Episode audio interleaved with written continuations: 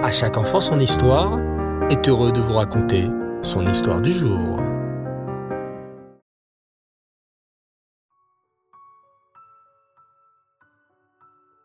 Bonsoir les enfants et Reftov, j'espère que vous allez bien.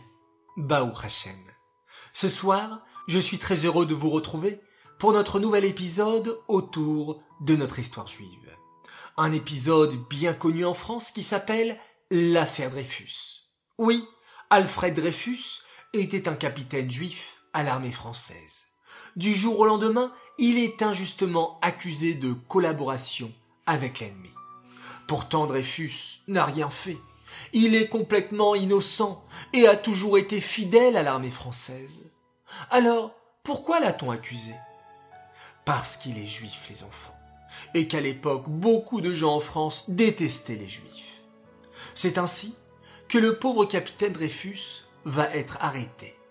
Et pas seulement arrêté. On va lui arracher ses médailles de capitaine, lui faire honte devant toute la France réunie, et l'envoyer au bagne sur l'île du diable en Guyane. Laissant sa pauvre femme Lucie, âgée de 25 ans à peine, ainsi que ses deux petits-enfants, Alfred Dreyfus est traité comme un vulgaire prisonnier. Seul sur cette île, on lui donne à peine à manger, et lorsqu'il est malade ou qu'il a de la fièvre, on ne le soigne pas. Plus tard, on va attacher le pauvre capitaine Dreyfus avec de lourdes chaînes, de peur qu'il ne s'évade de l'île. Petit à petit, le capitaine Dreyfus commence à perdre goût à la vie. La seule chose qui le réconforte, c'est sa femme Lucie. Elle lui envoie des lettres où elle l'encourage et lui demande de rester fort malgré cette terrible épreuve. Et effectivement, en France, la famille du capitaine Dreyfus va tout faire pour le faire libérer. Mais pour faire libérer le capitaine Dreyfus, il faut montrer à la justice qu'il n'a rien fait, qu'il est innocent. Et il faut donc trouver le coupable. Qui est ce traître qui a écrit ce fameux bordereau aux Prussiens? Le frère du capitaine s'appelle Mathieu. Mathieu est sûr d'une chose. Mon frère est innocent. Je passerai tout mon temps, mon énergie, mon argent et même toute ma vie s'il le faut pour faire libérer mon frère et montrer à tous qui est le vrai coupable.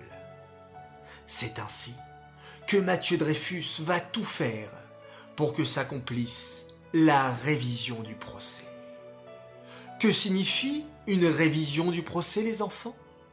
Cela veut dire que les juges se sont trompés lors du procès et qu'il faut donc faire un autre, un nouveau procès pour montrer qui est innocent et qui est le véritable coupable. Mathieu Dreyfus, au début, se sent très seul. Il y a très peu de gens pour l'aider à prouver que son frère est innocent. Tous les gens se disent Oh, ça y est, passons à autre chose maintenant. Le capitaine Dreyfus est prisonnier sur l'île du diable. C'est qu'il devait être coupable. Pourquoi ressortir d'anciens dossiers? Mais Mathieu Dreyfus ne va pas abandonner son frère. Waouh, les enfants. Vous voyez, un tel Avat Israël. Nous aussi, entre frères, nous devons être soudés et s'aider, s'encourager. Oui, nous sommes des frères. Alors, même si au début personne ne l'encourageait, il va remuer ciel et terre pour faire libérer son frère et montrer qu'il est innocent. C'est difficile. Tout le monde le pointe du doigt. Tout le monde dit en le voyant. Regardez, c'est le frère du traître Dreyfus. Comme le dit lui-même Mathieu Dreyfus. Après la dégradation de mon frère, le vide se fit autour de nous. Il nous semblait que nous n'étions pas des êtres comme les autres, que nous étions comme retranchés du monde des vivants. Mais, à force de se battre, Mathieu va petit à petit réussir à convaincre plusieurs hommes. Parmi eux, le journaliste Bernard Lazare publie un article qui montre que le procès de Dreyfus a été mal fait. Petit à petit, d'autres hommes se mettent à parler dans les journaux et disent qu'il faudrait refaire le procès de Dreyfus, qu'il y a peut-être et même sûrement une erreur judiciaire.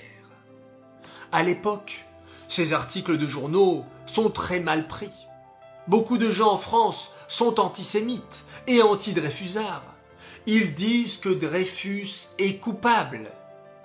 Mais les Dreyfusards, ceux qui sont du côté du capitaine Dreyfus, sont sûrs que Dreyfus est innocent et que le procès doit être révisé. De leur côté, les responsables de l'armée française sont inquiets. Ils se réunissent pour parler de cette affaire. Avez-vous remarqué le frère de Dreyfus Ce Mathieu n'arrête pas de remuer ciel et terre pour que l'on révise le procès. Mais ce serait une catastrophe. Il ne faut pas réviser le procès. Si l'on refait le procès, les juges verront que nous avons accusé Dreyfus sans aucune preuve et qu'il est en réalité innocent. Mais que faire alors? Dit un autre. Les gens commencent à se poser des questions. Les Dreyfusards se font de plus en plus nombreux. Et il y a même ce journaliste Lazare qui a fait paraître un article dans un journal en disant que Dreyfus est innocent. Je ne vois qu'une solution, s'exclame le commandant Henri en frappant du poing sur la table. Nous allons inventer de nouvelles preuves, des fausses bien sûr. Ainsi, si les juges décident finalement de réviser le procès, nous pourrons montrer qu'il y avait d'autres preuves dans le dossier de Dreyfus. Et c'est ainsi que le commandant Henri, accompagné des terribles généraux, Boisdeffre et Gons, vont inventer de nouvelles preuves pour faire croire à tous que Dreyfus est bien un traître. Ces Rechaïm s'empressent d'inventer de fausses preuves. C'est comme à chaque époque les enfants. Nombreux sont nos ennemis qui font des plans pour nous faire du mal. C'est exactement ce que le général Henri et toute son équipe font pour que Dreyfus reste prisonnier sur l'île du bagne. Mais Hachem, les enfants, déjoue les plans des méchants. Les Rechaïm comme Paro en Égypte, Aman à Purim, Antiochus à avaient fait des plans terribles pour faire du mal aux Juifs. Et Hachem a déjoué leurs plans. Dans l'histoire du capitaine Dreyfus, Hachem va enchaîner les événements pour que le vrai coupable soit découvert. Voici comment. Le colonel de l'armée, le colonel Sander, est tombé malade. Une armée ne peut bien sûr pas rester sans colonel. C'est ainsi qu'on le remplaça par le lieutenant-colonel Georges Picard dès qu'il devient colonel. Picard s'impose à tous avec autorité. Maintenant que je suis le colonel, je veux que toutes les lettres suspectes me soient adressées directement. Je suis le chef du service des renseignements. Dès qu'une lettre étrange est interceptée, j'exige qu'on me la porte immédiatement sur mon bureau sans délai. Est-ce bien clair? Oui, colonel, répondent les soldats.